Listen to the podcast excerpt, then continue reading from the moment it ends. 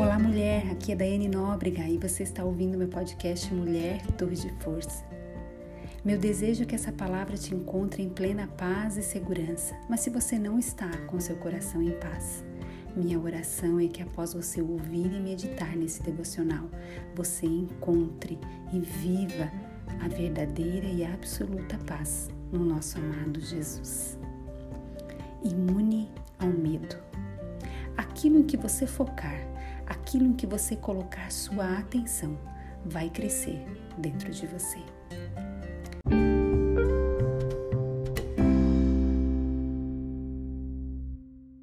Segundo Timóteo, capítulo 1, verso 7. Porque Deus não nos deu espírito de medo, mas de poder, de amor e de moderação. Onde quer que você colocar o seu coração, olhos e mente, este é o lugar onde o restante de você eventualmente acabará chegando. Isso faz sentido para você? Nós nos tornamos aquilo que pensamos. Uma certa ocasião, teve um artigo no jornal The New York Times chamado assim: Casais de longa data parecem iguais. Nesse artigo, o psicólogo ele propôs que as pessoas muitas vezes inconscientemente imitam as expressões faciais de seus cônjuges em uma empatia silenciosa e o compartilhar destas mesmas expressões ao longo dos anos acaba moldando o rosto deles da mesma forma. A ciência moderna finalmente descobriu uma revelação bíblica de muito tempo atrás. Você se torna naquilo que você vê. A Bíblia nos diz no livro de 2 Coríntios, capítulo 3, verso 18: Mas todos nós, com o rosto descoberto, refletindo como espelho a glória do Senhor, somos transformados de glória em glória na mesma imagem, como pelo Espírito do Senhor. Aquilo que colocamos nossa atenção com os nossos olhos, mentes e corações tem essa incrível capacidade de nos transformar de dentro para fora. Quando eu era menina, quando eu era apenas uma menina, eu me lembro disso. Meu pai me ensinou a adquirir o gosto pela leitura. Ele me instruía a como começar, permanecer e concluir um livro. Ele me falava: Filha, fixe seus olhos nas letrinhas Fixe seus olhos na história, porque quando chegar ao final dele, entenderá todo o contexto e perceberá que o seu alvo foi atingido. Dessa forma, eu me tornaria uma boa uma boa leitora e meu foco sempre acabava sendo fixe seus olhos nas letrinhas e enquanto você lê, desfruta dessa magnífica viagem que é a leitura. E por eu ter adquirido o gosto pela leitura, acabei tendo o mesmo pela escrita. Eu foquei nisso ainda muito menina e por isso leio com muita facilidade e prazer e escrevo da mesma forma. Não, eu não sou uma escritora profissional, quer dizer, ainda não, mas eu foquei nisso por muito tempo da minha vida. Eu ainda invisto muito tempo em leitura.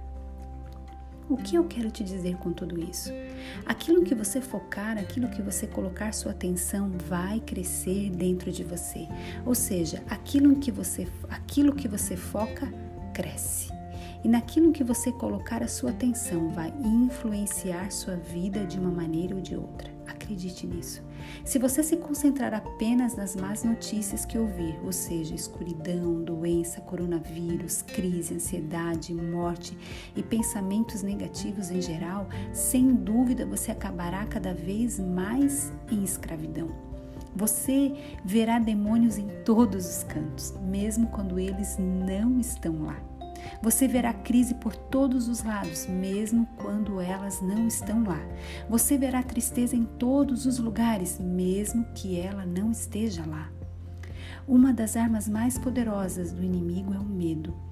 No livro de Hebreus, capítulo 2, verso 5, nos diz que o medo pode trazer escravidão. Portanto, visto que os filhos são pessoas de carne e sangue, ele também participou dessa condição humana, para que, por sua morte, derrotasse aquele que tem o poder da morte, isto é, o diabo, e libertasse aqueles que durante toda a vida estiveram escravizados pelo medo da morte. Ei, o inimigo quer que você fique tão distraída com o que ele está fazendo no mundo que acabe esquecendo o que você deveria estar fazendo no mundo. Você entende isso? Ele quer que você esqueça que é filha amada do Pai e por isso já anda em vitória sobre o reino das trevas. Entenda, você não vai vencer, você já é vitoriosa.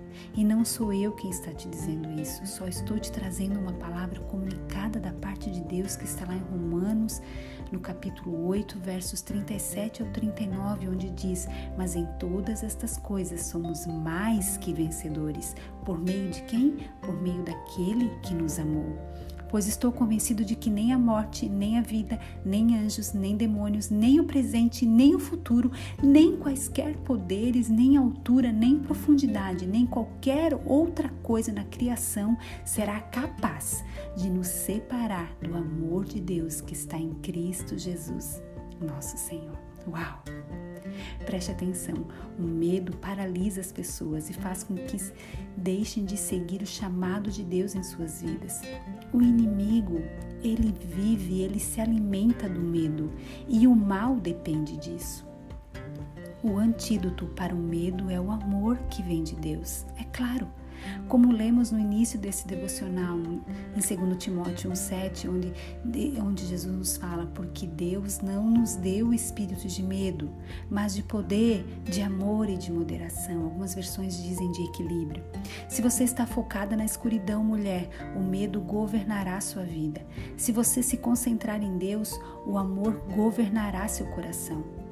No livro de 1 João, capítulo 4, verso 18, nos diz: No amor não há medo. Pelo contrário, o perfeito amor expulsa o medo, porque o medo supõe castigo. Aquele que tem medo não está aperfeiçoado no amor. Uau, que coisa fantástica isso! Não sou eu que estou te dizendo, é a própria Bíblia quem está nos trazendo essa, essa revelação no dia de hoje. Existe uma frase de, de um autor chamado Smith Wigglesworth, que ele fala assim: se você tem um grande Deus, terá um pequeno diabo. Mas se você tem um grande diabo, você terá um pequeno Deus. Ei, mulher, qual o tamanho do seu Deus? Para manter a perspectiva correta, devemos manter nossa atenção em Jesus, Autor e aperfeiçoador da nossa fé, e nele não há medo. Ei, mulher, você é forte e corajosa, você é uma torre de força.